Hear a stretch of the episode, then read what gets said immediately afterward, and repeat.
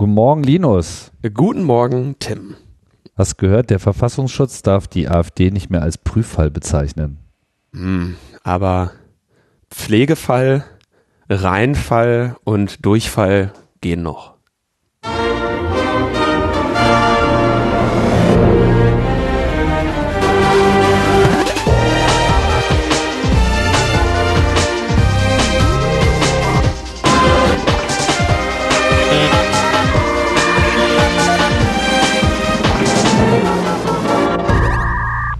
Logbuch Netzpolitik Nummer 289. Da ist ja wohl irgendwo eine äh, Sendung mir entgangen. Wir nehmen auf am 1. März 2019, äh, streiken nicht gegen den Klimawandel oder für Maßnahmen dagegen, sondern nehmen hier eine Sendung auf. Ja, und zwar die zweite diese Woche. Es gibt einen, es gibt natürlich einen Grund, warum wir, wir werden das jetzt ähm, öfter machen müssen. Ne? ähm, ein paar Mal werden wir jetzt zweimal die Woche senden müssen, die Themen aufteilen ähm, um, und euch mit irgendwelchen Spezials oder sonstigen beglücken, damit wir den Termin für die 300 halten können. Ja, jetzt hast du es verraten. Ich hätte ja, das jetzt anders dargestellt. Äh, der, der Nachrichtendruck ist so groß, man muss auch Hintergrundinformationen noch sorgfältiger erarbeiten. Wir möchten euch ein umfangreiches Portfolio der Informationen bereitstellen und deswegen stellen wir uns hier in den Dienst der Sache und nehmen so viel auf, wie wir können. Aber sowas muss ich ja gar nicht sagen, das wissen die Leute doch. Das stimmt natürlich. ja, ja, ja. Also wir haben äh, beschlossen, mal wieder was Besonderes ähm, zu machen. Ähm, Details werden wir dann später noch bekannt geben. Vielleicht notiert ihr euch mal den Termin, 4. Mai, Berlin. Und ja, dann gibt es wieder was. 4. Mai in Berlin, das ist quasi strategisch günstig gelegen zwischen 1. Mai-Demo und Republika. Du könntest ja. sozusagen alles mitnehmen, was Berlin so zu bieten hat.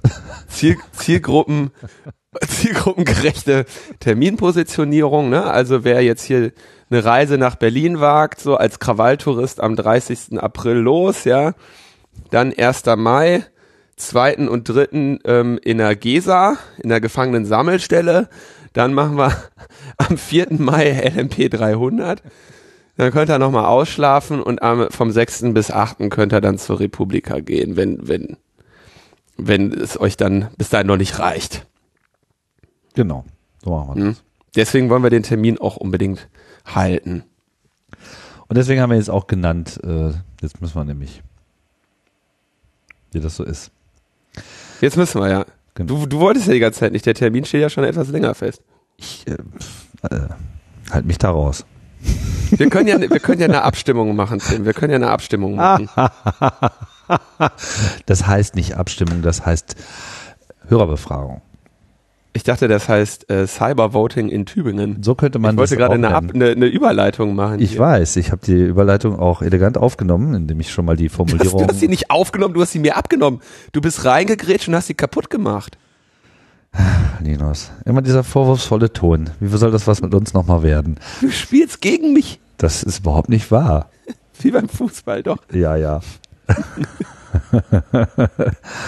St. Pauli-Fans. Schlimm. ja, die, die, der Gegner hindert uns an Tore schießen. Wir werden albern. Also, wir wollen zum ersten Thema äh, kommen, dann machen wir das doch einfach. Richtig. Ich nehme die Auflage, äh, die Vorlage trotzdem äh, auf. Also, in Tübingen hat man sich gedacht, eine Beteiligung von Bürgern ist ja eine tolle Sache und das ist auch nichts Neues, das gibt's da schon ein bisschen länger.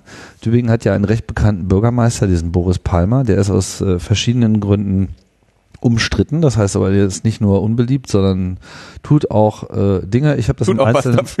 Naja, ich habe das im Einzelnen nicht so verfolgt und ich möchte das auch nicht bewerten. Ich will mich da auch gar nicht äh, groß positionieren, äh, wie man jetzt äh, das eine oder andere Gehabe von ihm äh, findet oder nicht. Tatsache ist, dass da in Tübingen eine, eine ganze Menge passiert. Jetzt dachten sie sich, naja, Bürgerbeteiligung ist ja eine prima Sache wäre ja mal ganz schön, wenn man das dann irgendwie auch noch auf weitere Bevölkerungsbereiche ausdehnen kann und da wollen wir dann doch auch mal die Segnungen des Internets nutzen. Sprich, geplant ist eine elektronische Bürgerbefragung durchzuführen. Und ähm, das ist in dem Sinne auch noch nicht neu. Das wurde schon im Oktober 2017 beschlossen vom Tübinger Gemeinderat, dass man das gerne tun möchte. Und dann wurde halt die äh, äh, entsprechende Softwareinfrastruktur dafür in Auftrag gegeben. Das scheint jetzt alles fertig zu sein. Und jetzt für den März äh, ist geplant, diese erste Befragung durchzuführen. Konkret vom 11. bis zum 25. März. Es gibt da so ein zwei Wochen Fenster, in dem man dann aktiv werden kann. Und äh, was kann man abstimmen? Ähm, was mit dem Schwimmbad oder so. Ne? Genau, also es geht ähm, generell auch, ähm, wenn man sich die Liste der Themen anschaut, die so für die nächste Zeit geplant sind, geht es äh, um solche äh, Dinge. Also hier konkret wird jetzt eine äh, Frage gestellt zu einem Konzertsaal und zu einem Hallenbad. Also braucht Tübingen einen Konzertsaal und ein neues Hallenbad und dann ist das Ganze nochmal aufgesplittet in äh, fünf Fragen. Äh, wie stehen Sie zum Bau eines neuen ha Hallenbads? Wie stehen Sie zum Bau eines neuen Konzertsaals? Wie denken Sie über den Erhalt äh, des Ulandsbad, Ulandbads als Bad, wenn ein größeres Hallenbad gebaut wird? Wie stehen Sie zum Umbau des Ulandbads zum Konzertsaal, wenn Sie, äh, wenn sich dieses dafür gut eignen sollte? Und welche Länge soll das Becken in einem neuen Hallenbad haben? Also relativ konkrete, äh, praktische Fragen. Und da gibt's dann auch nicht nur so Ja-Nein-Antworten, sondern das ist dann so differenziert. Also die erste Frage kann mit, das ist mir sehr wichtig, eher wichtig, weniger wichtig, völlig unwichtig oder ich habe mich noch nicht entschieden, beantwortet werden. Zweite Frage desgleichen bei dem Erhalt des Bads ist es sowas, ich bin für den Erhalt, äh, ich akzeptiere die äh, Schließung oder habe keine Meinung. Also es geht so Werden denn die, Abwägung. üblicherweise haben doch genau solche Entscheidungen sehr ähm, umfangreiche ökonomische Zwänge. Ja, das, also äh, wenn ich jetzt sage, ja, ich möchte gerne den Konzertsaal, ähm, die, die, die Typphilharmonie möchte ich gerne haben und ähm, ein Hallenbad mit 400 Meter Bahn, ähm, dann werden die ja im Zweifelsfall sagen, ist ein bisschen zu teuer oder so. Werden denn da, da die Sachgründe ähm, und Sachzwänge auch irgendwie dargelegt in dieser App, dass die Bürgerinnen und Bürger informiert äh, also was in der klicken. App dargelegt wird, das kann ich dir jetzt nicht sagen. Ich kann dir nur sagen, was auf dieser Abstimmungswebseite ist. Ich vermute mal, das dürfte dann dieselbe Information sein, weil diese App kann ich in dem Sinne ja nicht, äh, also vielleicht kann ich sie beziehen, aber ich kann sie zumindest nicht äh, benutzen, weil dafür braucht man einen Zugangscode. Vielleicht erstmal noch mal so ein bisschen dazu, was geplant ist und dann können wir das mal bewerten. Also, es soll die Möglichkeit geben, hier äh, vor allem elektronisch äh, sich zu beteiligen. Und dazu ist dann eine App rausgebracht worden, eine Bürger-App für iOS und für Android. Die kann man sich als installieren. Teilnehmen an dieser Befragung kann man aber nur, wenn man von der Statistikstelle ähm, einen Zugangscode zugesandt bekommen hat. Den bekommt man, wenn ich das richtig verstanden habe, automatisch zugesendet. Das heißt, äh, man geht einfach durchs Melderegister und schickt den Leuten per Brief so einen Code zu und den kann man dann in diese App eingeben. QR-Code äh, ist das. Ist ein QR-Code. Äh, gut, Kannst du ja, scannen. hatte ich jetzt nirgendwo gelesen, aber Zugangscode ist die Formulierung. Wie auch immer, also ob, ob er nun so oder so kodiert, ist ja letztlich auch egal. Also es gibt da quasi so eine Freischaltnummer und damit autorisiert man sich für alle möglichen Abstimmungen bis jeweils zum 29. September eines Jahres. Und ab dem 30. September eines Jahres gilt dann immer wieder ein neuer Zugangscode wiederum dann für das nächste Jahr. Also man refresht das so und wenn Leute halt wegziehen und so weiter, fallen sie natürlich zwangsläufig irgendwann dann raus, weil sie dann eben nicht mehr gemeldet sind.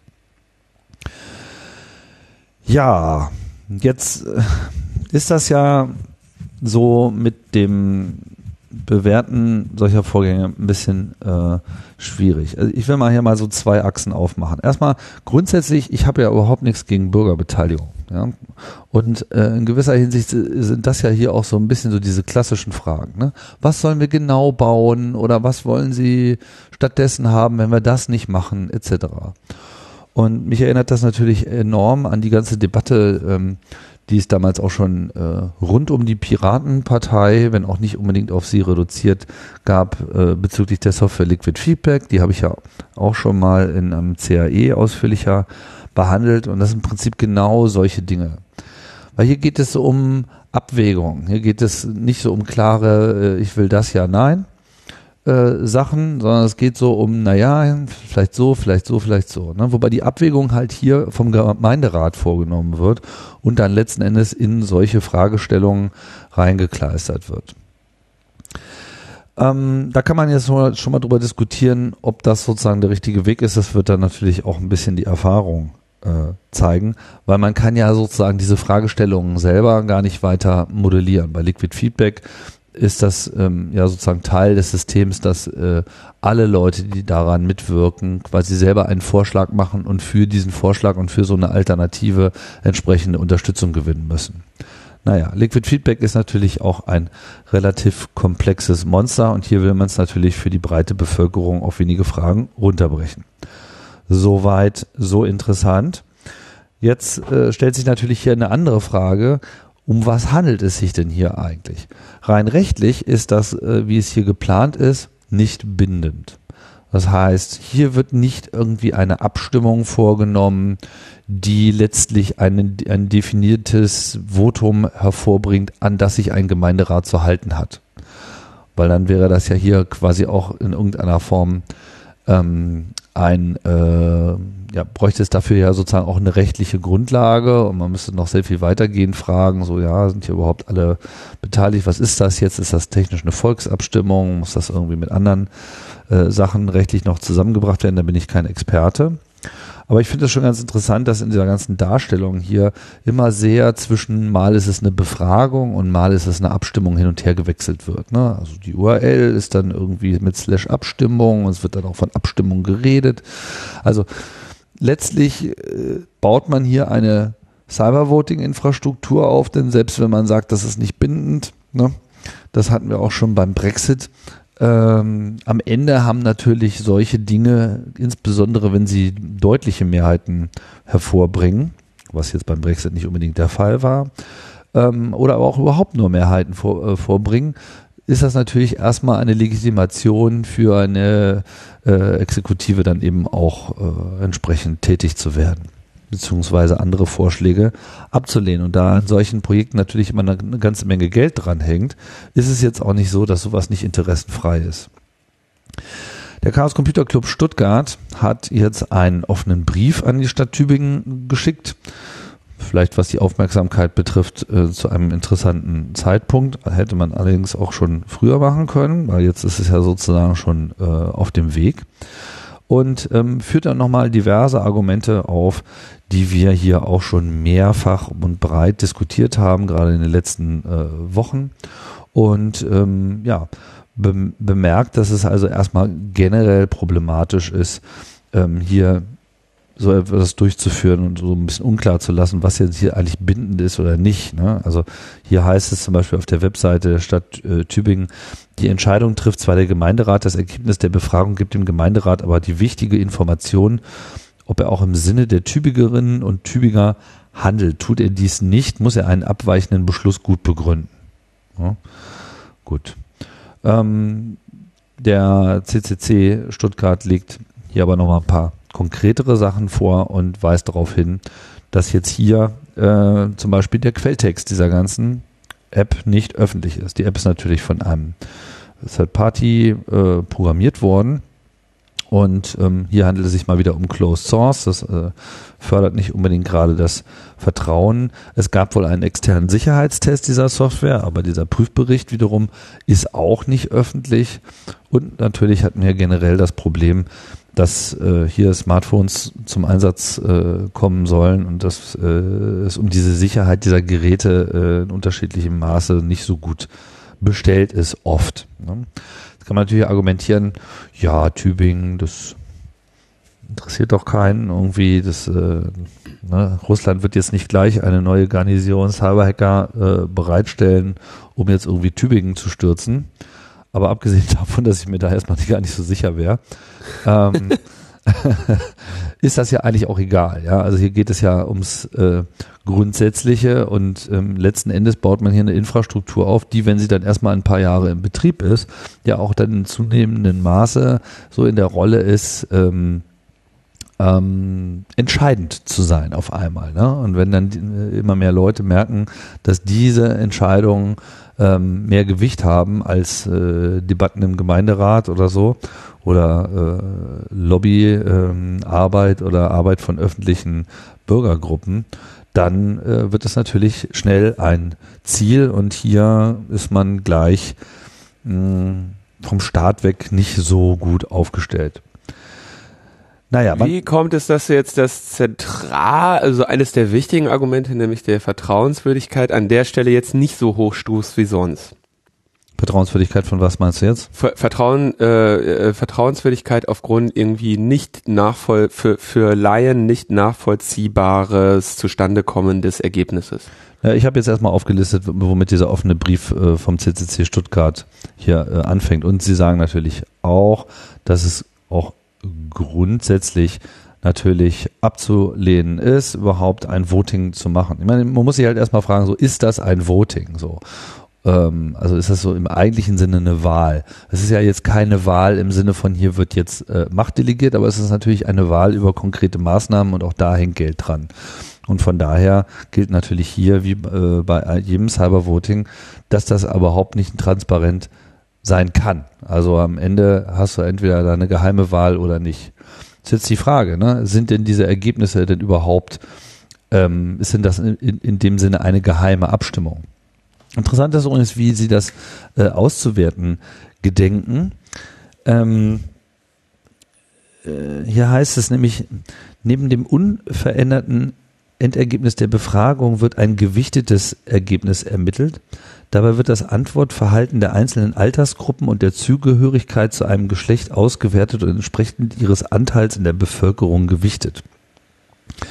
Also hier ist sozusagen auch von vornherein geplant, ähm, explizit äh, auch eine äh, statistisch, so einen statistischen Ausgleich vorzunehmen. Ne?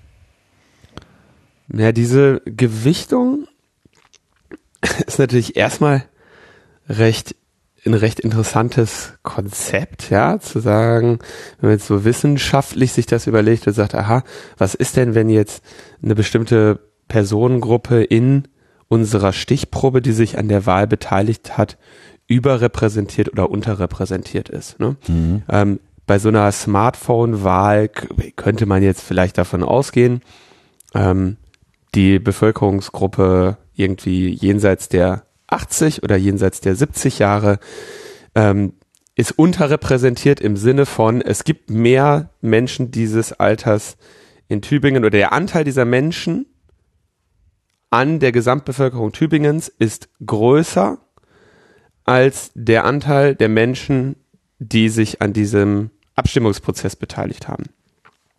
Und diese Idee der Gewichtung wäre dann zu sagen, naja, okay, wenn wir doch wissen, dass 80-jährige und über 80-jährige Personen unterrepräsentiert sind, dann gewichten wir die abgegebenen Stimmen von 80-Jährigen höher, weil wir quasi von den wenigen 80-Jährigen, die abgestimmt haben, auf den Rest schließen. Ja?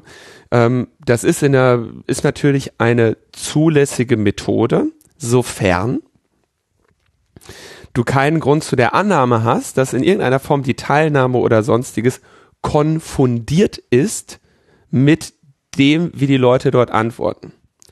Also ein, ähm, ich nehme jetzt ein fiktives Beispiel, ähm, gehen wir davon aus, dass äh, über irgendetwas, äh, was weiß ich, soll Tübingen eine eine eine E-Sport-Mannschaft gründen, ja, eine E-Sport-Mannschaft, äh, die in Hongkong bei den E-Sport-Meisterschaften im Schach teilnimmt oder irgendwie sowas, ja, also irgendwas, sag ich mal, für junge Menschen. Mhm. Und jetzt ähm, hast du, machst du diese Bürgerabstimmung über Smartphone und stellst fest, unter den 80-Jährigen sind 80 Prozent dafür. Von denjenigen, die mit dem Smartphone abgestimmt haben. Jetzt könnte es natürlich sein, dass diejenigen, die ein Smartphone haben, äh, ne, sagen, ach ja, geil, hier E-Sport ist auf jeden Fall das ganz neue Ding, genauso wie hier mein Smartphone. Und diejenigen, die nicht abgestimmt haben, die nämlich kein äh, Smartphone haben, äh, oder, oder das Smartphone zumindest nicht nutzen, dass diese äh, sich quasi sagen würden, so E-Sport, ich weiß noch nicht mal, was das ist. Was ich gerne hätte, wäre ähm, behindertengerechte äh, oder mehr, Fahrstühle, ähm, ähm, äh, leichter zugängliche U-Bahn-Stationen oder sowas, was Tübingen jetzt noch nicht mal hat. Also wollen sie auch direkt noch eine U-Bahn dazu haben. Ja? Ähm, und in dem Fall, wenn du jetzt dann die, die unterrepräsentierten äh, über 80-Jährigen aufbläst, dann würdest du ja quasi das tun, also auf eine Meinung der nicht an der Wahl teilgenommen habenden schließen, die in dem Fall nicht äh, zustimmt, äh, die in dem Fall falsch ist. Ne? Also diese Gewichtung finde ich bei, bei demokratischen äh, Sachen tatsächlich relativ riskant. Ja, zu sagen, ach so, du hast zwar nicht abgestimmt, aber die Bevölkerungsgruppe, die wir jetzt mal definiert haben, du bist nämlich in der Bevölkerungsgruppe der so und so Jährigen, ähm, bei denen äh, gehen wir davon äh, gehen wir davon aus, die haben im Allgemeinen so abgestimmt und aufgrund des des einzelnen Attributes oder der zwei drei Attribute Alter, Geschlecht und ähm, was haben sie hier noch? Ne, das war's glaube ich. Ne? Mhm. Ne? Ähm, Alter und Geschlecht. Aufgrund deines Alters und deines Geschlechts gehen wir davon aus, dass du folgendermaßen abgestimmt hättest. Ne? Ähm, und wie gehst du dann voll halt damit um, ne? Weil du hast ja äh, sozusagen dann beide Ergebnisse nebeneinander. Und äh, was soll man daraus schließen dann, ne? Das ist auch schwierig. Also ich finde das, es gibt da ähm, du in der Wissenschaft oder in, in, in, in, in solchen Erhebungen machst du das regelmäßig, ne? Wenn jetzt irgendwie, was weiß ich, die Forsa äh, gefragt wird, macht man eine, eine Umfrage und dann sagen sie, die war jetzt repräsentativ, ja dann ähm, können die, müssen die ja quasi ziemlich genau sich überlegen, was heißt denn jetzt überhaupt repräsentativ? Und repräsentativ heißt eben, was weiß ich, ab so und so viel Personen und die Zusammensetzung der Personengruppe ist folgendermaßen. Und dann bauen die sich quasi ihre, äh, gemäß Alter, Geschlecht und so weiter eine Stichprobe, die sie dann eben erfüllen. Und wenn am Ende noch eine Frau äh, unter 25 fehlt, dann werden die spezifisch eine Frau unter 25 fragen, um die Repräsentativität zu erhalten. Mhm. Umgekehrt kannst du natürlich sagen, okay, unsere Umfrage ist nicht repräsentativ, jetzt korrigieren wir einfach die Stimmen so, jetzt gewichten wir die andersrum, ähm, um einfach zu, zu schließen, aha, ähm, so und so ähm, unter 25-Jährige sind überrepräsentiert, über 80-Jährige sind unterrepräsentiert. Jetzt korrigieren wir das so ein bisschen in diese Richtungen. Wie wäre diese Umfrage ausgefallen, wenn wir, wenn wir das, das aktuelle Verhältnis zwischen 25 und 80-Jährigen hätten? Eigentlich eine höchst umstrittene Maßnahme, die eben auch immer vom, von der Sachlage abhängt, ja, weil wenn deine Frage mit dem Alter konfundiert ist, kann das eben zu Problemen führen. Ähm, oder wenn die Entscheidung mit einem zweiten Faktor in irgendeiner Weise konfundiert ist, den du nicht berücksichtigt, dann verzerrst du dir die Ergebnisse. Finde ich, ähm, finde ich einen sportlichen Einstieg, nicht nur zu sagen, okay, wir machen jetzt hier so ein Bürgerbefragungsding, finde ich super, ne? Ähm, sondern auch noch zu sagen, wir, wir machen da auch noch Gewichtungen dran, ja, ähm, und dann äh, am Ende zu sagen, naja, okay, das Ganze ist nicht bindend. Ne? Das ist ja auch, also da, da, der, der, der Direktdemokrat in mir, ja, äh, der sich regelmäßig in Berlin an den Volksentscheiden beteiligt, ist natürlich sehr verärgert, wenn ich feststelle, die sind nicht bindend. Hm. Ja, wofür machen wir das ganze Theater denn dann? Ähm, dann brauche ich gar nicht erst dahin zu gehen, wenn es am Ende heißt, ja, ja, das war ja aber nur ein Meinungsbild. Ja. Und wenn dann noch gesagt wird, ja, okay, wir haben das aber jetzt mal gewichtet, ähm, so und so viele sind ja gar nicht hingegangen, ne, dann, äh, also ich finde das irgendwie, das riecht für mich nach, nach Ärger, ehrlich gesagt. Denn die, nächste, die nächste Hürde, die Leute da nehmen werden, ist, naja, wir wollen aber bitteschön, dass es verbindlich ist. Und dann hast du, äh, dann hast du letztendlich Cybervoting. Noch dazu mit, mit einer Gewichtung drin. Und das ist, äh, denke ich, ein Spiel mit dem Feuer. So schön ich eigentlich so eine Idee finde, die spontane, ähm, die spontane Bürgerinnenbefragung, ne? Mhm. Was weiß ich, Push-Nachricht von Boris Palmer, äh, hier, Schwimmbad, yay oder nay, beteilige dich bis da und da, sonst zeige ich dich an. und dann ähm, sagst du, ja, finde ich gut, finde ich nicht gut. Und dann hat, gab es eine Bürgerbefragung, Bürgerinnenbefragung. So wie das da jetzt steht, ist es hier nicht schlecht. Das ist ja, das klingt ja schon relativ sinnvoll. Ich glaube nur, dass du zwei klitzekleine Parameter änderst und du hast ein riesiges Problem. Ja, und das ist natürlich auch grundsätzlich einfach ähm, schwierig. Ich meine, Bürgerbeteiligung, das klingt immer ganz toll, aber wir haben auch gemerkt, manche Bürger äh, sind vielleicht einfach auch nicht die richtigen, die man beteiligen soll. Damit meine ich jetzt nicht, ähm, die haben nicht meine Meinung, ja, sondern die sind aus welchen Gründen auch immer einfach, und das gilt wahrscheinlich auch für die, für die allermeisten. Die sind halt ein Reinfall. Ja, die gibt's auch. Die meinte ich aber jetzt Nein. gar nicht, sondern ich meinte einfach generell, ich meine, wie oft besch beschäftigst du dich mit den Zusammenhängen von äh, Kommunalpolitik, ja?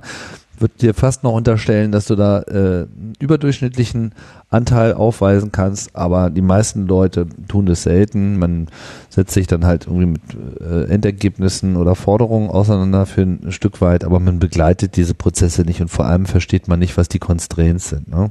Was ist, wenn jetzt sozusagen... Die Constraints sind, glaube ich, das, das Entscheidende. Ne? Genau, die sind das Entscheidende. Ne? Jetzt wird halt gefragt, so will, will man 25 Meter oder ein 50 Meter Becken. Ne? Das hat natürlich dann auch äh, entscheidende äh, technische äh, Gründe, die es dann so im, im Nachgang hat. Ich bin mir dann immer nicht so sicher, ob dann solche Befragungen auch Sinn ergeben, sozusagen in ihrem Dings. Aber das hängt dann letztendlich von diesem Gemeinderat natürlich ab, der ähm, ja am Ende zumindest einen Fragenkatalog überhaupt erstmal formulieren muss, von dem sie annehmen, dass ein, ein äh, Ergebnis dann darauf äh, ihnen auch wirklich eine Entscheidungshilfe bietet.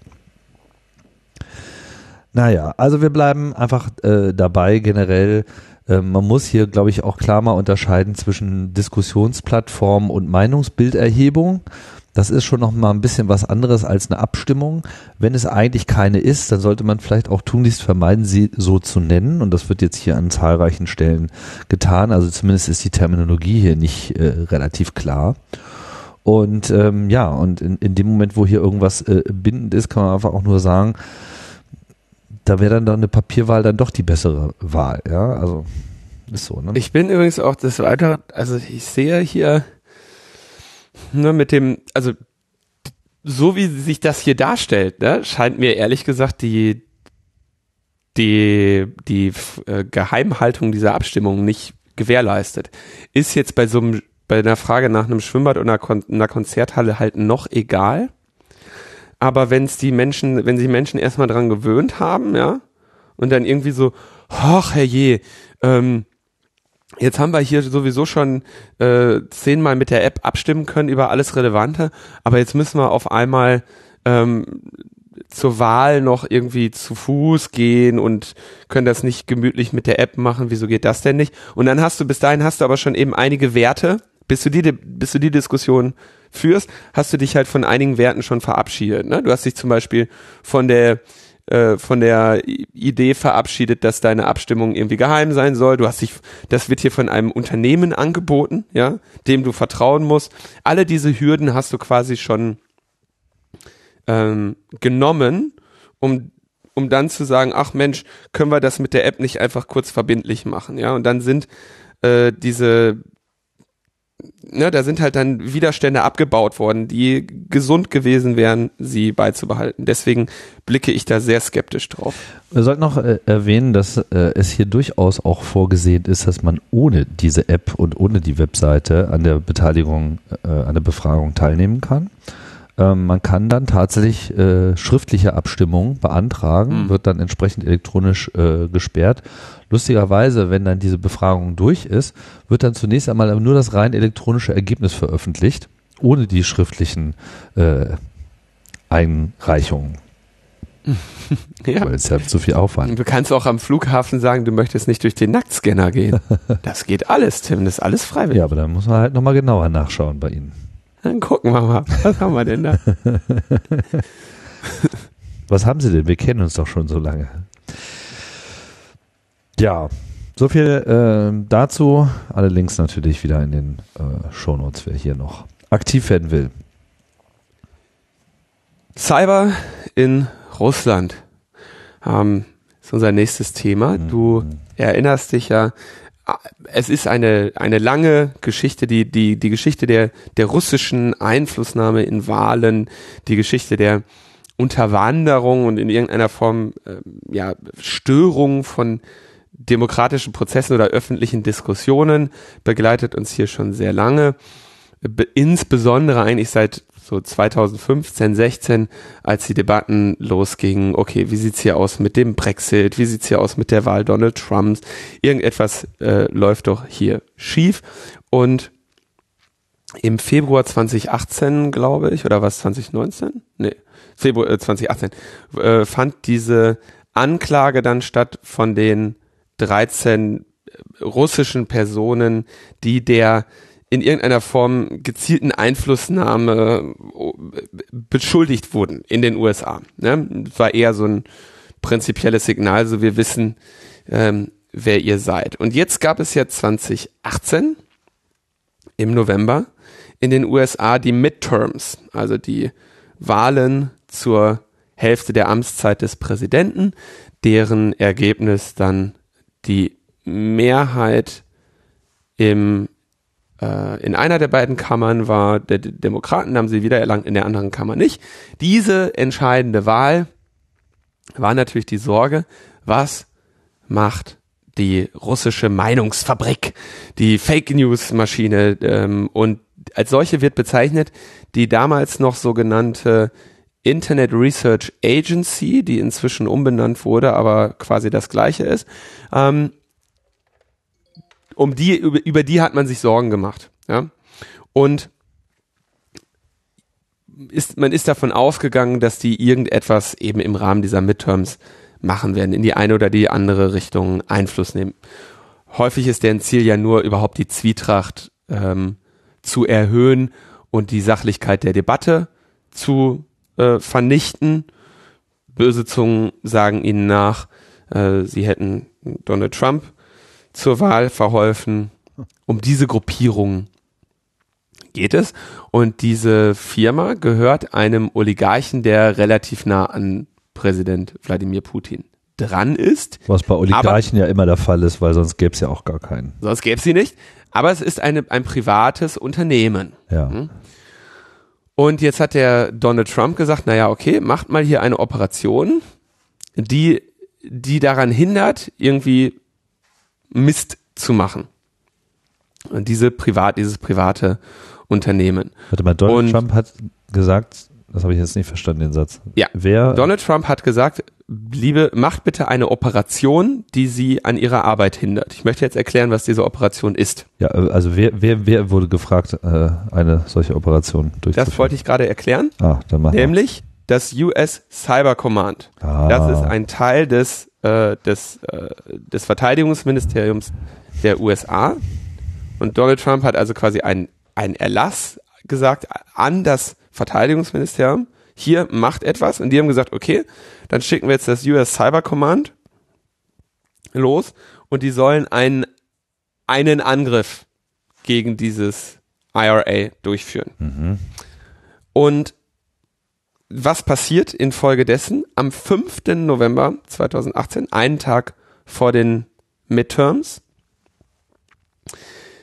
hat dieses äh, inzwischen ähm, FAN heißende, äh, diese FAN heißende Gruppierung ähm, mehrere Probleme mit der IT. Und zwar äh, geht ihnen ein äh, Server kaputt, wo der, wo am RAID-Controller zwei der vier Festplatten kaputt gemacht werden. Ähm, Sie haben bei Amazon Server stehen in Schweden und in Estland, die als äh, Mirrors für ihre Webseite gehen. Die werden auch äh, plattformatiert. Dann wurde irgendwie das TLS-Zertifikat äh, irgendwie revo revoked. Mir ist nicht ganz klar, wie das passiert ist, aber sie haben irgendwie darauf hingewirkt, dass dieses TLS-Zertifikat nicht mehr gültig mhm. war, was zur Folge hatte, dass die Seite für die meisten Browser nicht mehr aufrufbar ist. Ne? Also wenn das TLS-Zertifikat ungültig ist, dann weigern sich die Browser, die Seite Mittlerweile, ne? Mhm. Ja, auch 2018 war das schon so. Und ähm, außerdem haben sie wohl SMS-Nachrichten an die Angestellten gesendet, sie sollten ihre Aktivitäten überdenken. das, ähm, das moderne Flugblatt sozusagen. So, jetzt, und zwar, die erste Berichterstattung war nur so ein bisschen, ja, sie haben die offline genommen. Und es war aber nicht berichtet, wie denn das passiert ist. Ja, also ähm, letztendlich konnten die am 5. November und vielleicht auch noch ein, zwei Tage später nicht ordentlich arbeiten. Es wird gesagt, sie waren offline. Ähm, es wird nachher von den Unternehmen berichtet, ja, uns wurde dieser RAID-Server kaputt gemacht und uns wurden unsere Amazon-Server kaputt gemacht, uns wurde unser Zertifikat kaputt gemacht und übrigens, wir haben äh, auch die wir haben zwei Angriffe festgestellt und zwar und die waren natürlich im Vorlauf dazu. Ja, die haben ja sehr viel früher stattgefunden. Und zwar, wir haben einen, einer unserer äh, Angestellten hat einen Anhang bekommen mit einem Trojaner, hat den irgendwie geöffnet und hatte dann seine Windows-Büchse infiziert. Ein anderer Angestellter behauptet jetzt diese Nachrichtenagentur, ähm, habe zunächst das iPhone infiziert bekommen und dieses iPhone, als es dann an den Arbeitsrechner gestellt wurde, äh, gesteckt wurde, habe dann auch noch über USB den Windows-Rechner infiziert. Albtraum-Szenario übrigens, ja, ziemlich, äh, also wenn das stimmt, was sie da behaupten, wofür es jetzt erstmal keine Belege gibt, außer ihrer eigenen Aussage, dann ist das relativ übel, ne? Dass du, dass du jetzt grundsätzlich, wenn du ein USB-Gerät dran steckst, ähm, den Rechner ähm, übernehmen kannst, ist relativ äh, trivial. Ne? Du kannst ja, je nachdem, wie viel du über USB machen kannst, kannst ja einfach sagen, ah, alles klar, ich bin jetzt eine Tastatur. Ne? Ähm, und dann gibst du einfach Befehle ein. Oder ähm, du sagst, okay, ich bin jetzt ein Netzwerkinterface und dann machst du irgendwie über dieses Netzwerkinterface irgendwelche Scherze. Oder äh, du, es könnte, auch weitergehen, dass du irgendwelche äh, Exploits in den Treibern, die da an dem USB hängen, ähm, aus, ausnutzt ähm, oder, oder durchführst all, zu all dem keine Details, vor allem nicht darüber, wie dieses iPhone infiziert wurde und wie dann der Angriff über, auf den Rechner funktionierte. Insofern ist das eben relativ haarsträubend, weil dieses Angriffsszenario noch bisher nicht irgendwo dokumentiert wurde, zumindest nicht von einem iPhone. Von Android aus auf jeden Fall. Da haben wir das selber mal gebaut vor ein paar Jahren. Aber von einem iPhone habe ich sowas in der Form noch nicht gehört. Vor allem, weil du eigentlich immer davon ausgehen würdest, dass du den Windows-Rechner leicht, leichter hackst als das iPhone. Ja? Mhm. Ähm, Deutlich. Aber so, so jetzt erst einmal die Behauptung der, des betroffenen Unternehmens. Und es zeigt sich hier natürlich wieder, das ist natürlich nicht am äh, 5. November passiert, sondern das ist alles sehr viel früher passiert. Die haben, wie ich es ja auch gesagt habe, dieses Unternehmen natürlich schon sehr viel länger äh, spionagetechnisch auf dem Schirm gehabt. Na, die wussten, wer die Unternehmen, äh, wer, wer die Angestellten sind und haben dann dieses privatwirtschaftliche Unternehmen militärisch angegriffen und denen äh, Sabotage an verschiedenen Servern unternommen und sie offenbar von der öffentlichen Infrastruktur abgeschnitten. Ähm, denn die erste Meldung lautet ja, haben dafür gesorgt, dass der größere Teil dieser Gruppierung offline war. Wie das genau passiert ist, wie sie das erzielt haben, dieses äh, dieses Ergebnis erzielt haben, ist nicht vollständig technisch dokumentiert, ist sowieso alles nicht wirklich gut beschrieben. Es wird, es gibt nur eine kurze Aneinanderreihung von, ja, letztendlich Behauptungen. Und das ist natürlich jetzt irgendwie, das hat halt einige schwierige Komponenten. Ne? Wir haben hier letztendlich ein Unternehmen, was koordiniert und mit böser Absicht letztendlich von seiner Redefreiheit Gebrauch macht, ja, mm, das von einer, von einem militärischen Kommando der USA angegriffen wird und von der öffentlichen Infrastruktur getrennt wird. Außerdem Sachschäden angestellt werden, außerdem äh, Mitarbeiter offenbar ausgeforscht wurden und mit Nachrichten bedacht wurden. Das ist schon eine ziemlich üble Aktion. Gleichzeitig äh, ist auf jeden Fall festzustellen, das ist, das, das ist halt störend, ärgerlich für dieses Unternehmen, aber das hindert sie natürlich nicht an, an der Operation. Zumal, wenn das erst am 5. November passiert ist, ihre entscheidende Arbeit haben sie ja natürlich in den Wochen davor geleistet, äh, indem sie irgendwie ne, Menschen in die Richtung der Republikaner oder der Demokraten oder der generell unsachlichen Debatte gelenkt Oder, haben. oder auch schon Also- noch länger. Also ich meine, beim Brexit äh, wurden entsprechende Richtig, die sind ja schon sehr viel Jahre länger. vorher äh, wir wurde werden- das alles schon äh, vorbereitet. Genau, und am Tag der Wahl dann mal kein Internet zu haben an, äh, an, an einem Dienstag, äh, wo das Da lächeln die, ich, ja, für die sehr verschmerzt. Tja, was wollt ihr denn? Die saßen wahrscheinlich schon auf dem Sofa und haben sich das Endergebnis sozusagen auf dem Fernseher angeschaut. Auch wenn man argumentieren könnte, dass ihre Arbeit äh, vielleicht für die Midterms nicht so erfolgreich war. Wie dem auch sei, was auch immer sie da vorgehabt haben, äh, dieser Angriff wird da jetzt sicherlich nicht die Wahl gerettet haben. Ne?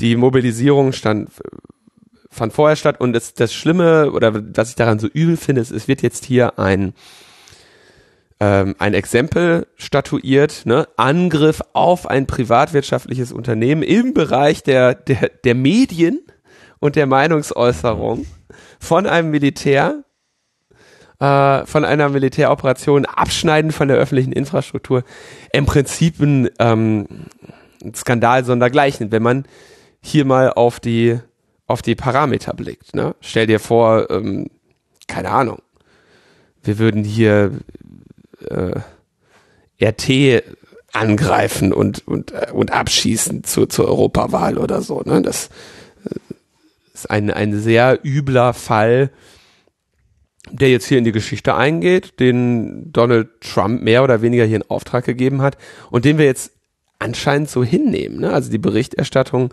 darüber ist jetzt nicht besonders kritisch und sagt hier, der Cyberwar ist gegen ist irgendwie losgegangen und das ist genau das, wovor wir euch immer gewarnt haben.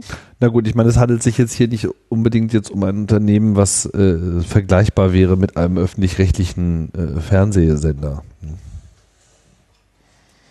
Das ist ein Unternehmen, was im Zweifelsfall vergleichbar ist mit diesem Infowars-Spinner da, ne? Ja. Dem weint, Und wo dem wir ja auch weint ja auch keiner eine Träne nach. Ich glaube, der weint sich selber vor allem eine Ja, Träne gut. nach. Und ähm, da haben wir ja schon auch äh, kontroverse Meinungen dazu gehabt, ob man den jetzt von YouTube verbannen sollte oder wo auch immer. Aber ob man den militärisch angreifen sollte, ich glaube, da wären wir uns beide einig gewesen, äh, dass das nicht unbedingt notwendig gewesen wäre. Also ich halte das hier für eine, für erstens eine bescheuerte Aktion und ähm, insbesondere dieses, was hier passiert sein muss, was ich immer sage, ist dieses Positionen einnehmen, bevor es wirklich zum Konflikt kommt. Ja, also der, es wird nicht so gewesen sein, dass Donald Trump gesagt hat, hier hack die, sondern die haben die natürlich schon vorher ähm, äh, gehackt und und äh, ausspioniert. Was sie nämlich auch getan haben äh, im Rahmen dieser äh, Anzeigen, die da gegen 13 Personen stattgefunden haben. Ja, die haben ja äh, sehr häufig halt haben die USA ja relativ gutes Intelligence-Material über ihre ihre Gegner, dass sie sich im Zweifelsfall mit dem Hacking äh, besorgt haben und hier äh, dann eben von der Spionage offenbar irgendwann dann einmal auf die Sabotage umgeschwenkt haben. Völlig unsinnige Aktion an dem Tag und äh, noch dazu eben ein so ein ja, also die die Rahmenbedingungen machen mir hier tatsächlich Sorge.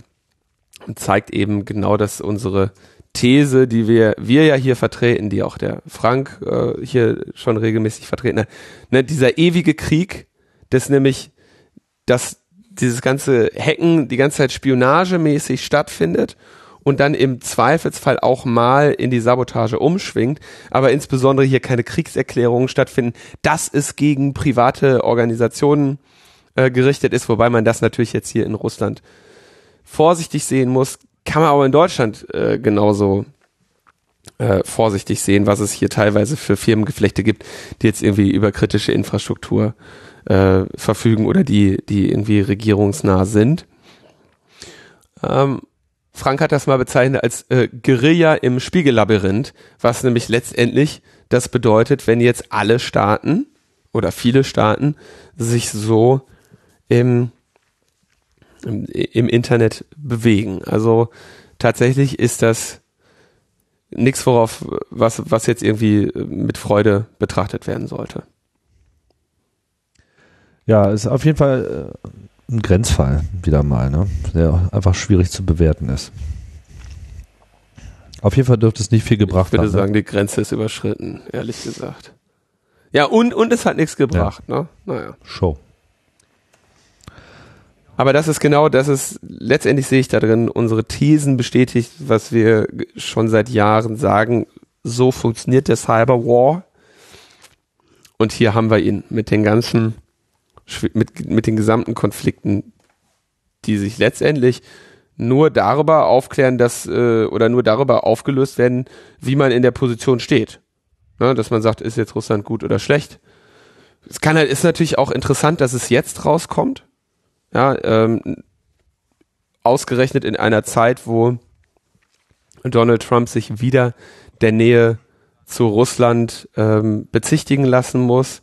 Ähm, es ist dann auch interessant, dass das betroffene Unternehmen aufspringt und dann wiederum relativ, also mehr über den Angriff sagt, in, inklusive dieser iPhone-Geschichte. Äh, ja, auch sehr interessant. Das geht nicht in eine gute Richtung mit dem Cyberwar. Was man vielleicht noch nachschieben kann, ähm, gut, jetzt geht's hier gegen diese angeblichen russischen Troll-Hacker. Äh, so, da ist das Feindbild dann irgendwie relativ klar. Ähm, aber generell ist natürlich Cyberwar auch immer, das haben wir ja auch gerade in den ersten Beispielen gesehen, ein Angriff gegen Infrastrukturen. Und so Raids zerstören, Daten äh, zerstören etc., wenn man sich das halt mal äh, mit anderen Targets vorstellt. Ne? Und was wird typischerweise in einem Krieg als erstes angegriffen? Einerseits die Medien, andererseits Kraftwerke, solche wichtigen Infrastrukturen, die quasi eine militärische Stärke äh, wiedergeben. Und genauso äh, werden natürlich künftige Cyberangriffe sich gegen solche Infrastrukturen äh, widmen. Wir wissen, dass man in gewisser Hinsicht äh, etwas noch viel nachhaltiger außer Betrieb setzen kann, äh, bis hin irreparabel zerstören äh, kann, wenn man eben diese Computerinfrastruktur angreift. So ist es. Wir Gut. haben aber noch mehr Cyber, oder? Heute ist Cyber, Cyber, Cyber angesagt. Heute, heute ist Cyber-Logbuch. Interessant ist, dass der, dass, äh, das BSI hat ähm, zwei Arbeitsnachweise geliefert. Oh, die tun was? Ja, und zwar erstens warnt das BSI vor vorinfizierten Android-Phones. Ja, also die, diese Pressemitteilung ist wirklich äh, wunderschön.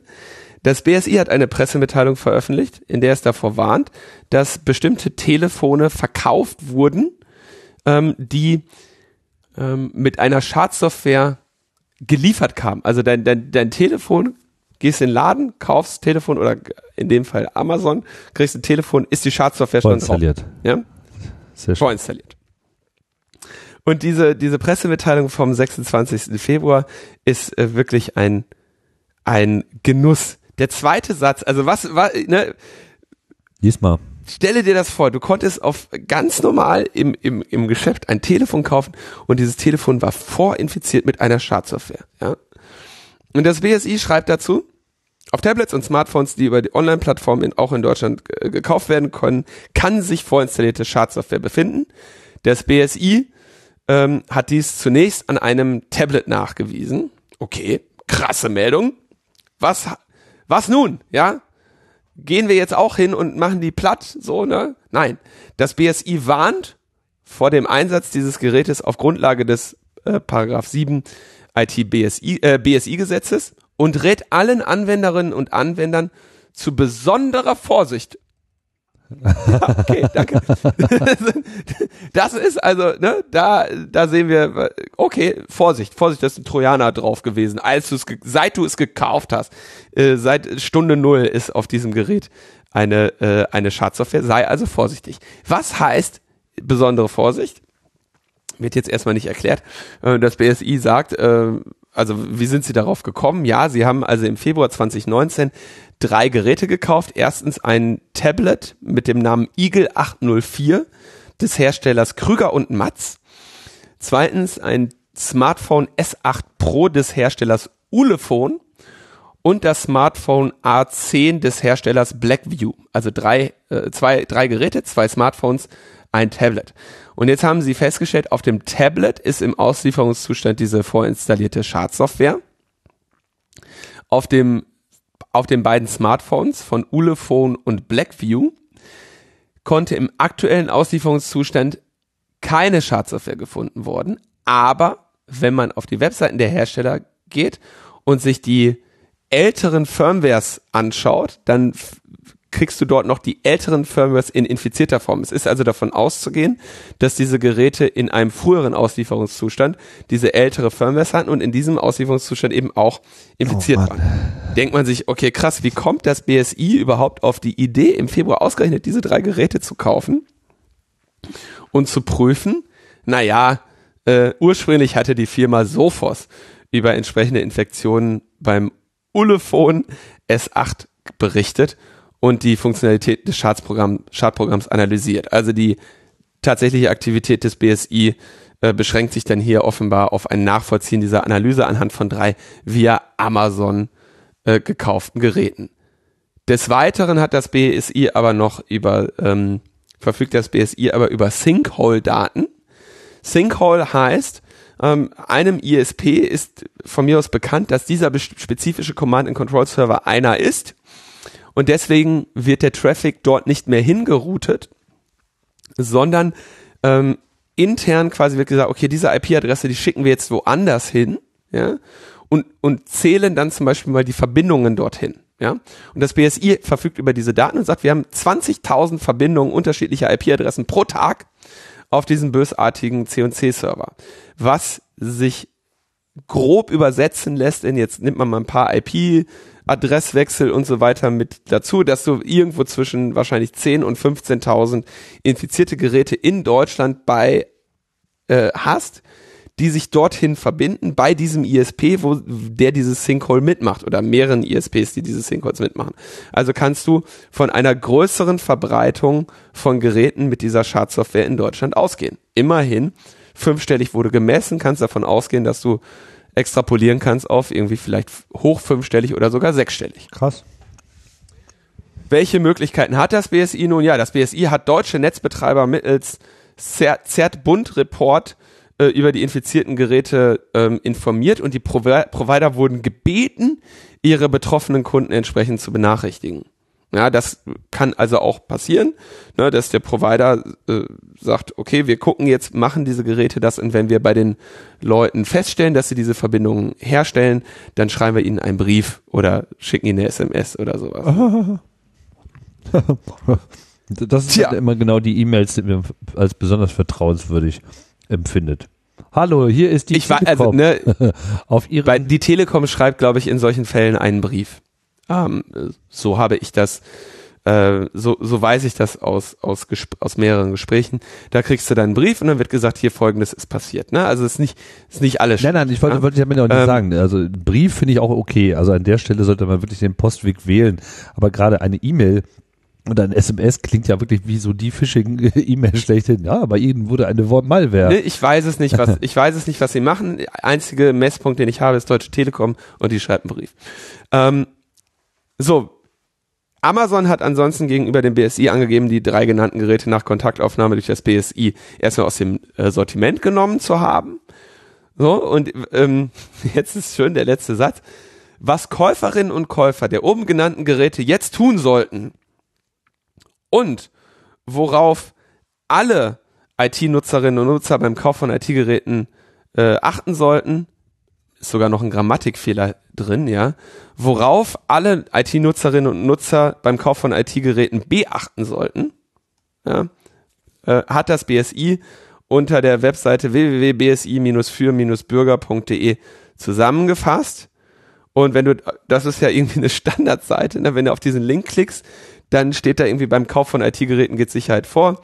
Ist die aktuelle Version des Betriebssystems installiert? Gibt es in Zukunft also irgendwelche Standardtipps, ja? Drei Tipps haben sie.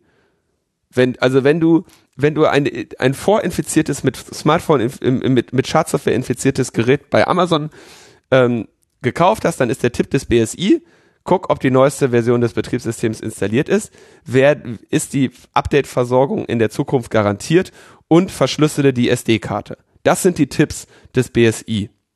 Wenn du, also ich meine, da fällt's doch hinten unter. Da fällt's doch hinten rüber. Das hat jetzt mit, also ne, keine dieser, keine, keiner dieser Tipps ähm, hat irgendetwas damit zu tun, was die Schadsoftware-Infektion bei diesem Gerät ist. Ja, ob du jetzt, wenn dann, wenn dann eine, äh, wenn die Schadsoftware schon da drauf ist, dann hilft dir auch das neue Update nichts, weil die kommt ja mit dem Update.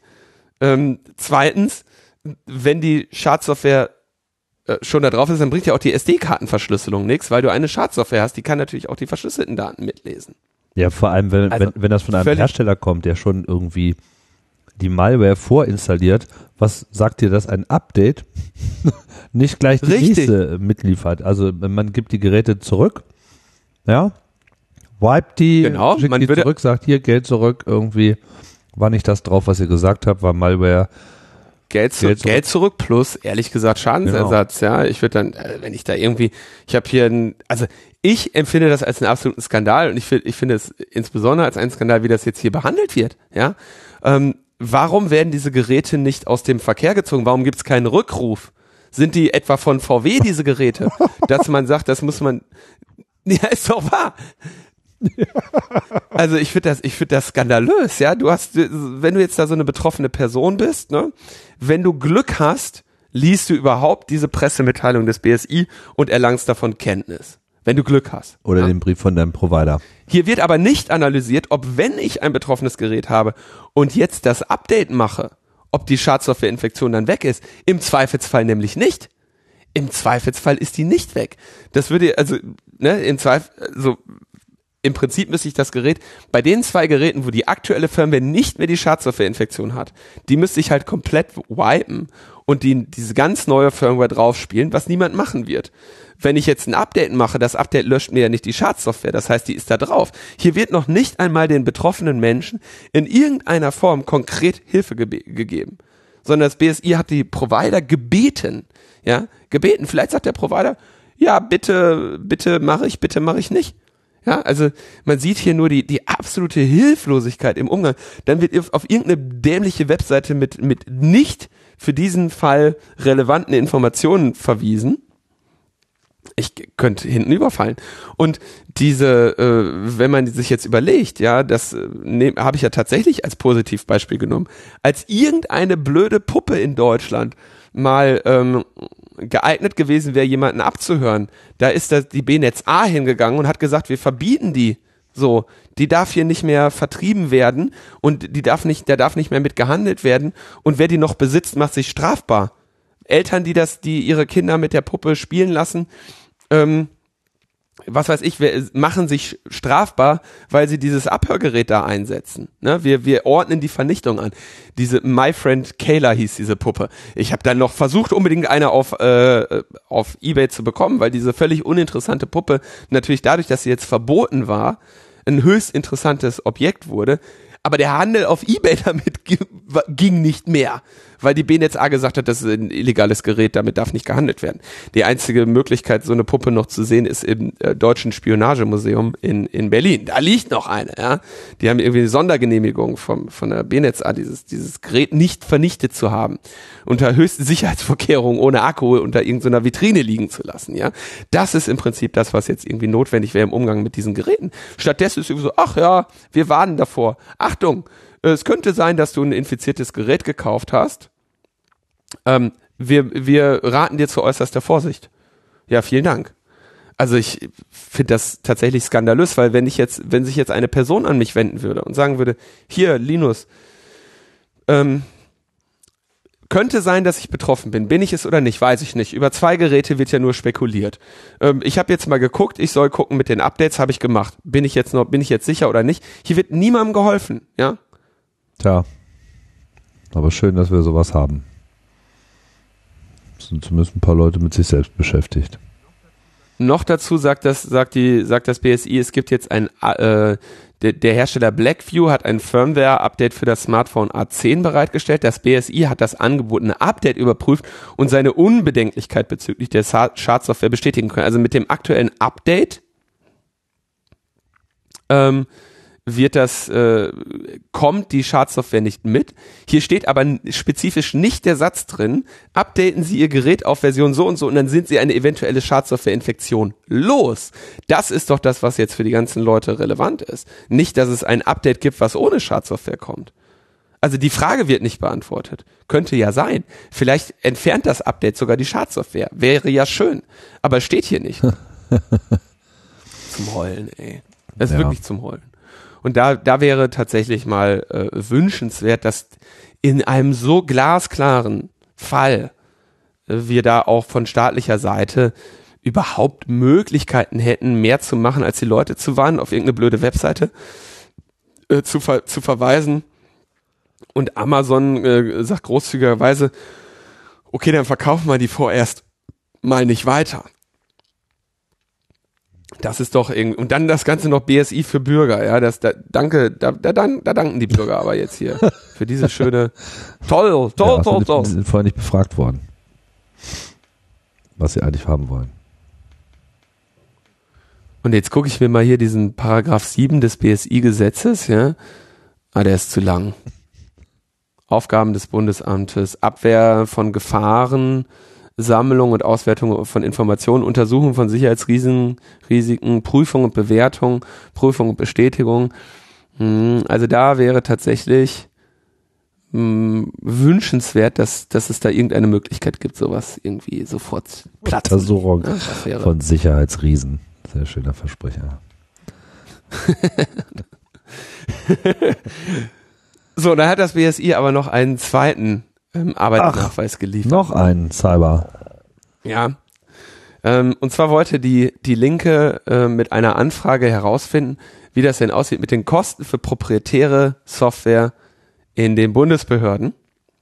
Also sie wollten eigentlich, so, sie hatten die These, naja, mit freier Software müssten die Kosten doch eigentlich geringer sein, weil man die ganzen Lizenzgebühren nicht bezahlen muss. Immerhin haben die Bundesbehörden eine Viertelmilliarde Euro Lizenzgebühren an Microsoft gezahlt. Mhm. Ja. Äh, äh, und zwar, das müssen Welchen sie Zeitraum jetzt? Äh, im Zweifelsfall jährlich machen. Ne? Aha. 250 Millionen Euro Lizenzgebühren zu Microsoft, lalalala. nicht vollständig erhebbar. Das war diese Meldung, die haben wir, glaube ich, auch im April 2018 ähm, ausführlicher behandelt. Also wir zahlen auf jeden Fall relativ viel an äh, Lizenzgebühren. Ist ja auch in Ordnung. Erstmal, ne? Erstmal also warte mal kurz, damit wir das äh, gleich sagen, diese 250 Millionen sind sozusagen von 2015 bis jetzt.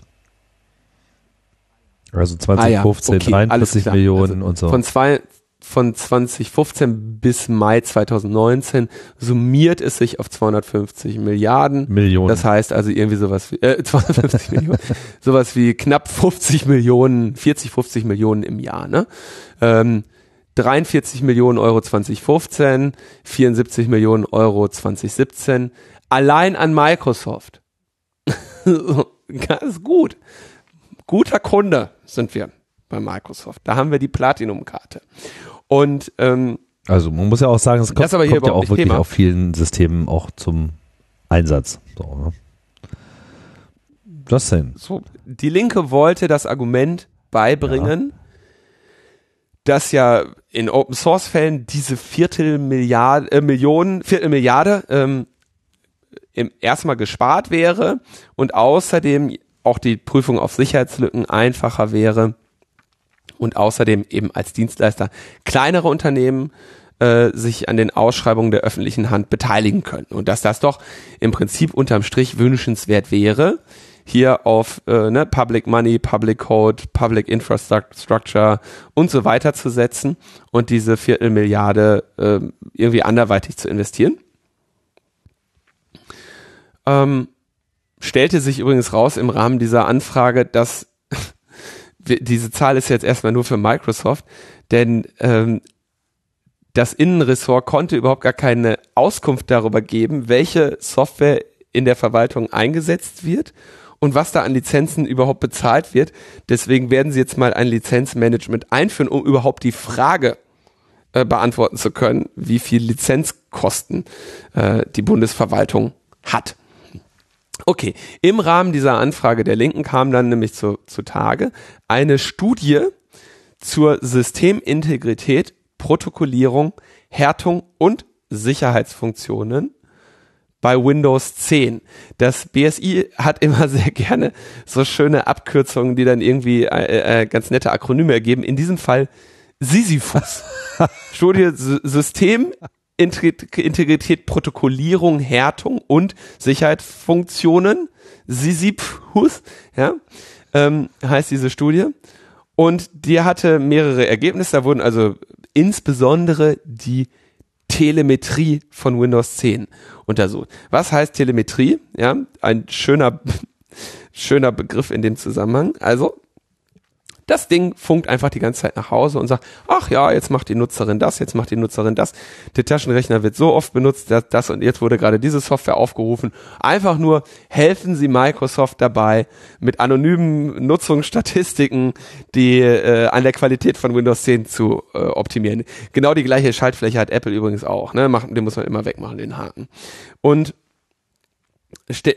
gerade bei Windows 10 ist diese Telemetrie eben unglaublich tief in dem Betriebssystem verankert und kaum abzustellen. Das ist nicht irgendwie, äh, ne, du tötest den Prozess Telemetrie.exe, sondern alle möglichen Komponenten haben Telemetrie-Settings und das, auch das BSI kam zu der Studie, ein normaler Anwender kann die Neugier und den Datentransfer der umstrittenen Telemetriekomponente des Betriebssystems nur schwer völlig unterbinden. Ähm, Thorsten hat das mal äh, versucht, so eine Software zu schreiben. Äh, Thorsten Schröder, der ja auch öfter zu Gast war. Ähm, äh, die, die, verlinken wir mal. Der hat, der hat sich damit, der hat sich da bemüht, einfach mal alle relevanten ähm, Settings in der Registry und so weiter von Windows 10 zu finden und auch zu setzen. Und dann hat er so eine kleine, kleine Applikation gemacht, die startest du dann, dann sagt er dir, pass auf, hier folgende äh, Spionagefunktion hast du noch an, die hast du aus, Empfehlung ist hier das Häkchen auf grün setzen. Aber dann geht's natürlich auch los, wenn du bestimmte Sachen ausschaltest, dann funktioniert diese Katana nicht mehr ähm, und dann ne, diese Telemetriefunktion ist so tief in dem Betriebssystem, dass eben Teile der Funktionen dann eben auch aussetzen, wenn du, wenn du sie ausschaltest. Außerdem ähm, weiß ich, dass er inzwischen diese Software nicht mehr gerne empfiehlt, weil er, weil er nicht weiß, ob die, ob, ob sie ihr Ziel noch erreicht, weil er eben auch zu dem Ergebnis gekommen ist, da geht so viel raus aus diesem Ding und das ist so viel Telemetrie, dass es kaum noch möglich ist, in diesem Wirrwarr auf dem auf dem aktuellen Stand zu bleiben und alle diese Settings informativ darzustellen. Zum gleichen Ergebnis kam das BSI. Außerdem sollten sich auch, sollte sich im Rahmen dieser Studie Sisyphus auch das Trusted Platform Module, die PowerShell, die Applikationsinfrastruktur und die Update-Funktion für das Treibermanagement untersucht werden. Bisher sind äh, in Sisyphus versenkt worden 1,37 Millionen Euro. Und jetzt ist die Frage, ist das ähm, ist das jetzt gut oder schlecht, dass das BSI so viel Geld ausgibt, um diese Software zu prüfen?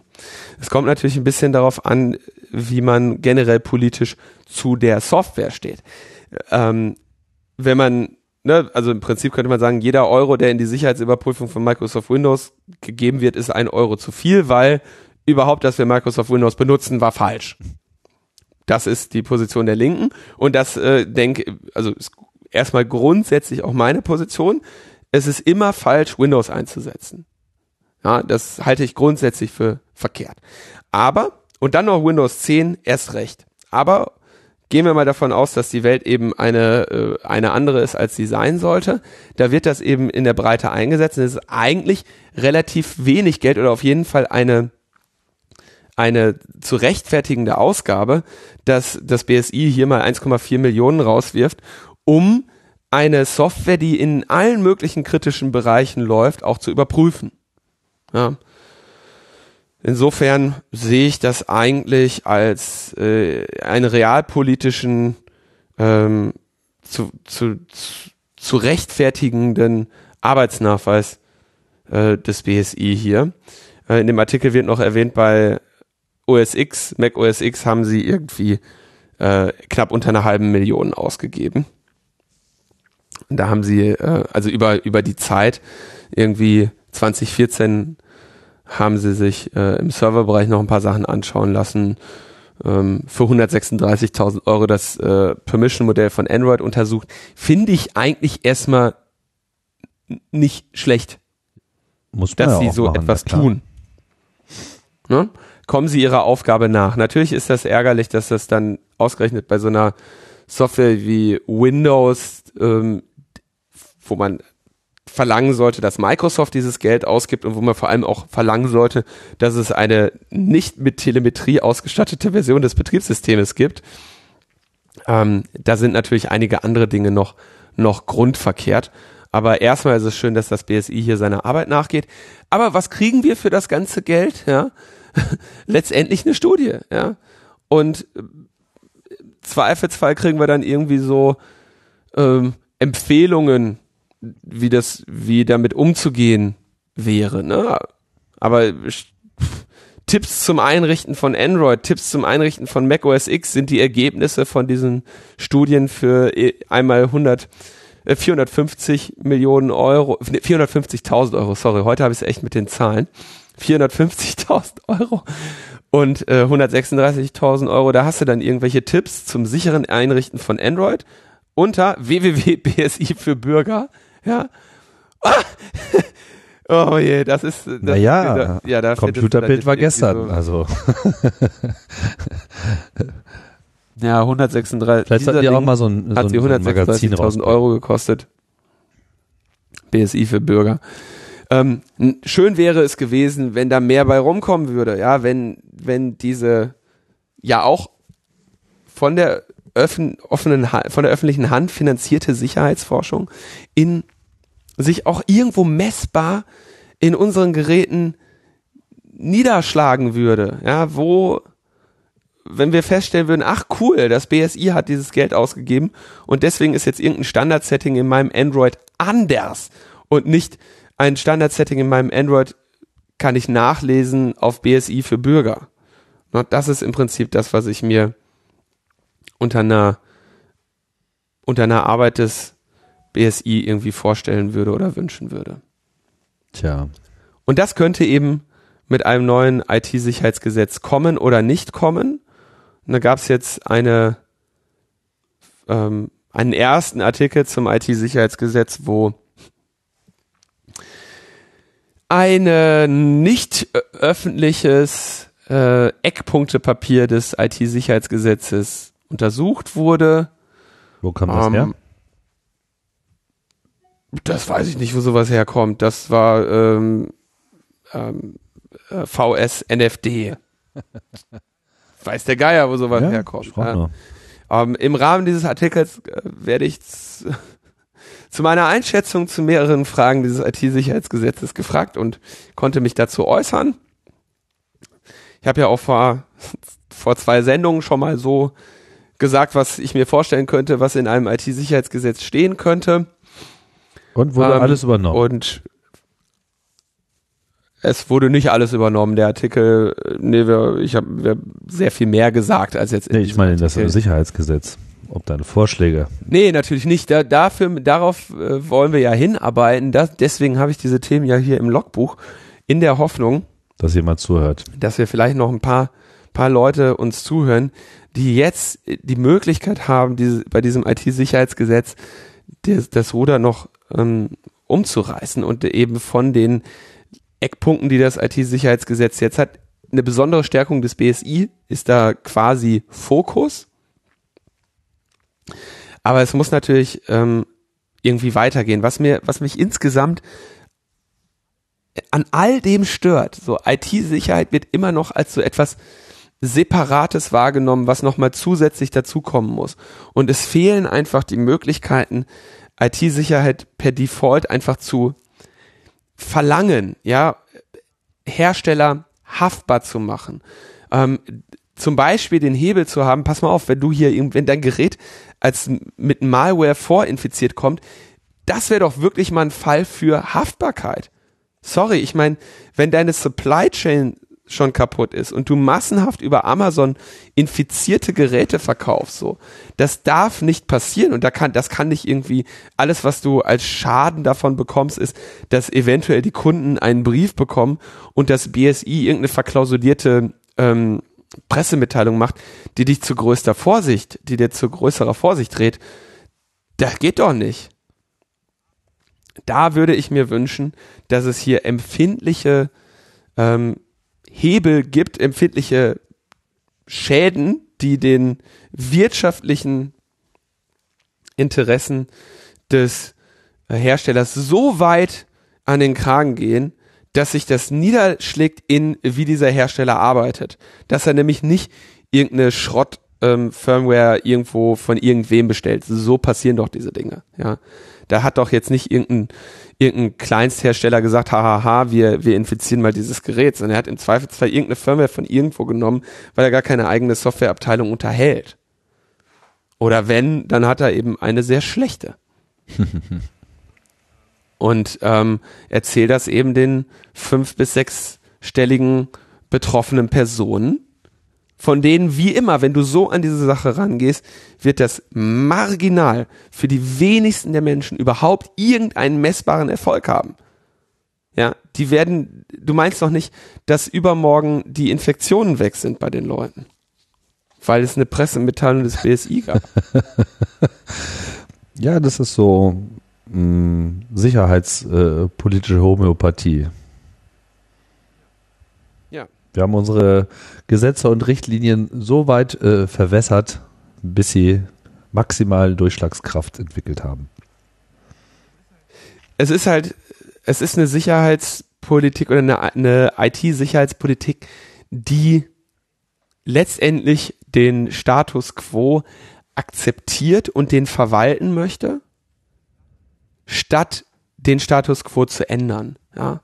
Und das ist äh, das ist sch schlecht, denn wir hätten Hebel, den Status quo zu ändern. Und das müsste der Sinn eines IT-Sicherheitsgesetzes sagen. Wenn die mich wieder als Sachverständiger laden, dann werde ich den Satz äh, unterbringen. Den merke ich mir. Den schreibe ich in meine Stellungnahme. Wenn mich jemand fragt, hint, hint, hint.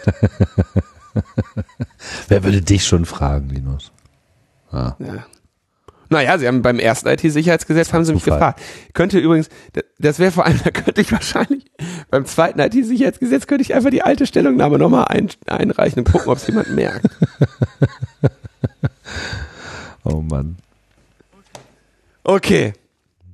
Damit sind wir am Ende für, für diese, für diese genau. Woche tatsächlich. Ähm, ja, ich habe ähm, äh, auch Danke äh, zu sagen und noch einen kleinen äh, Hinweis. Also ich bedanke mich vor allem erstmal bei allen, die zu meinem ersten äh, höheren Treffen hier gekommen sind in Barcelona. Das war ganz gut äh, besucht. Da haben es dann irgendwie. Äh, war der Putschdämon da?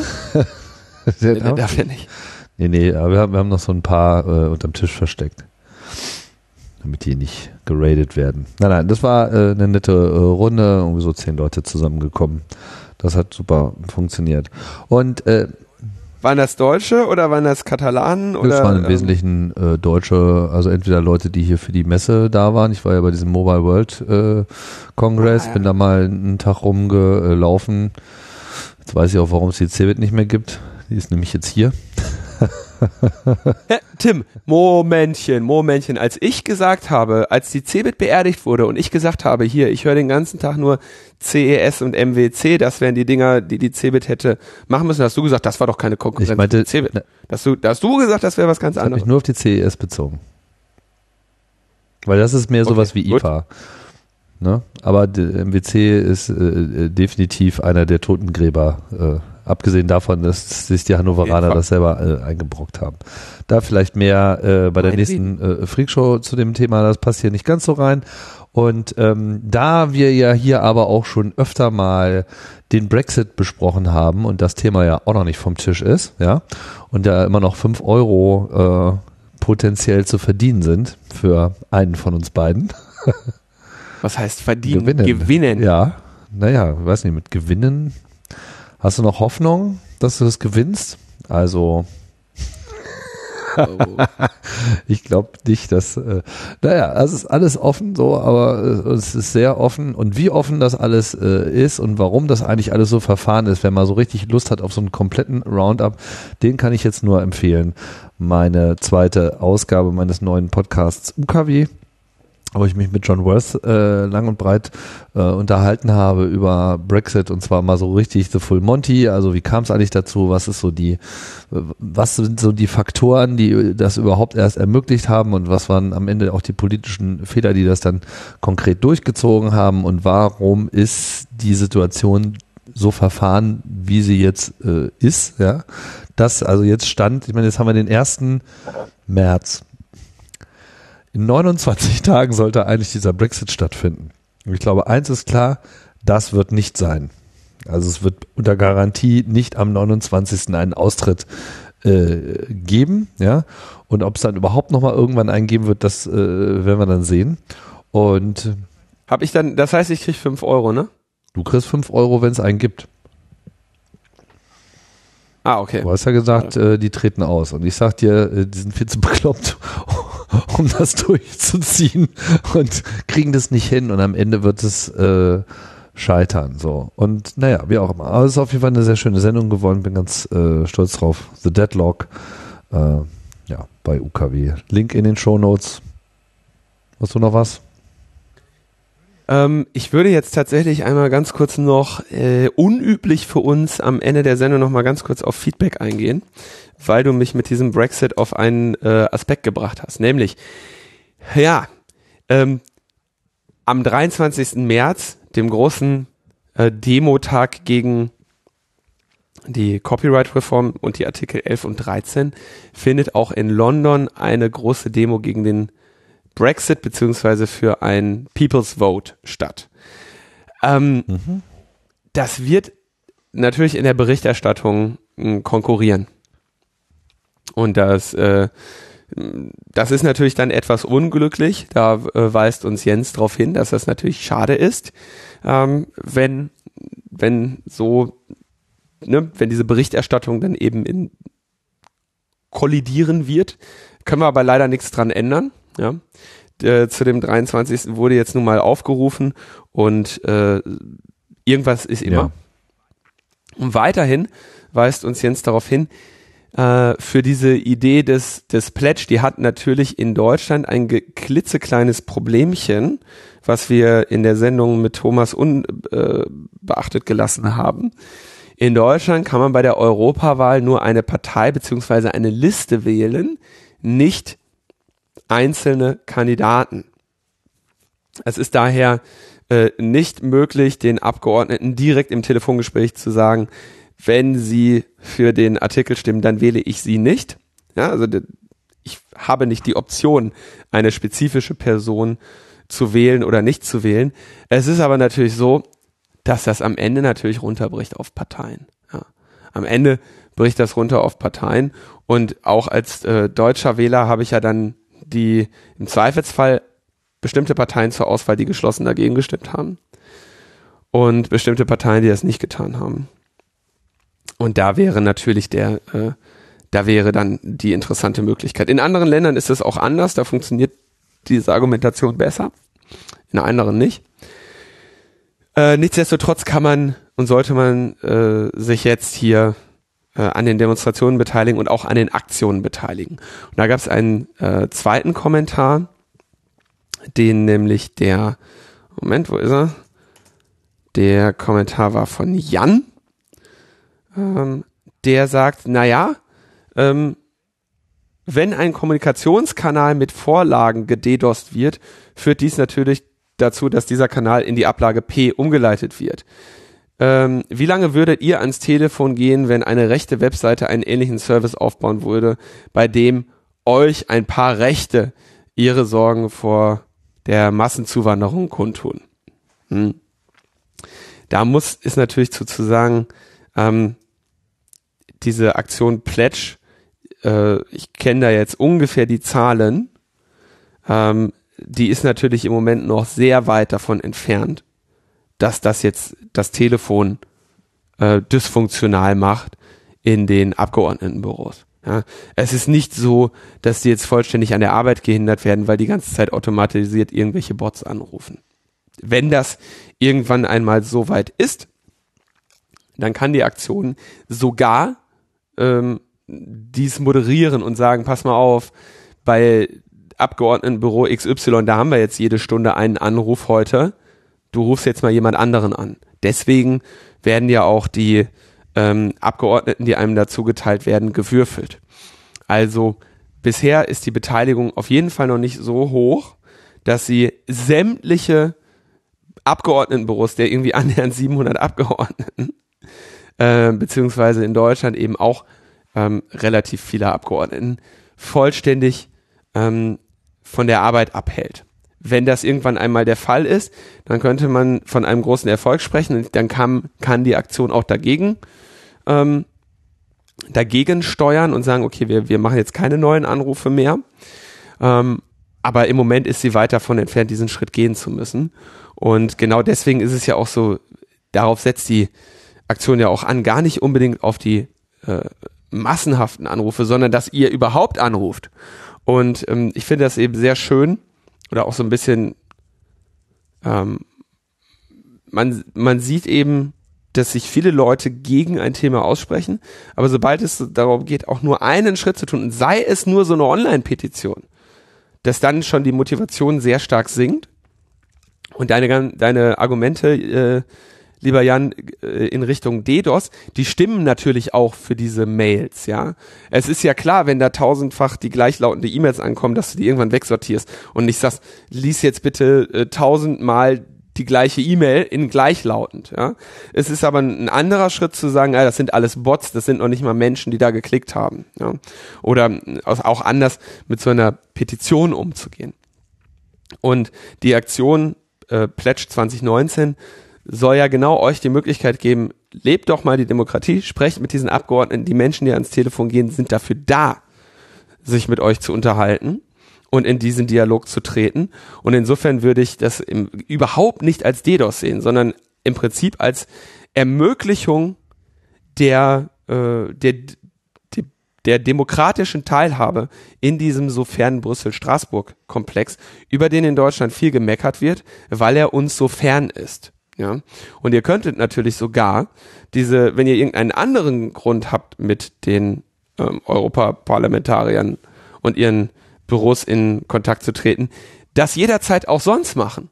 Nur damit ihr das macht, müssen wir euch ganze Webseiten bauen, wo ihr mit einem Klick äh, Anruf-Reminder bekommt, nicht bezahlen müsst und euch das erm äh, ermöglicht wird, daran teilzunehmen. Also keine Scheu, wenn euch eben hier Epicenter Works und das Bündnis diese Möglichkeiten nachträgt der, des, des, des politischen äh, Einmischens, diese auch zu nutzen. Bevor das zum DDoS-Gerät äh, wird da schon gegengesteuert werden. Im Moment ist es leider, leider weit Und wenn es entfernt. den Punkt auch erreichen würde, wo es sich schon wie DDoS anfühlt, dann ist wahrscheinlich die politische Einflussnahme auch schon so weit äh, gestiegen, dass man sehr zufrieden sein kann mit dem Ergebnis.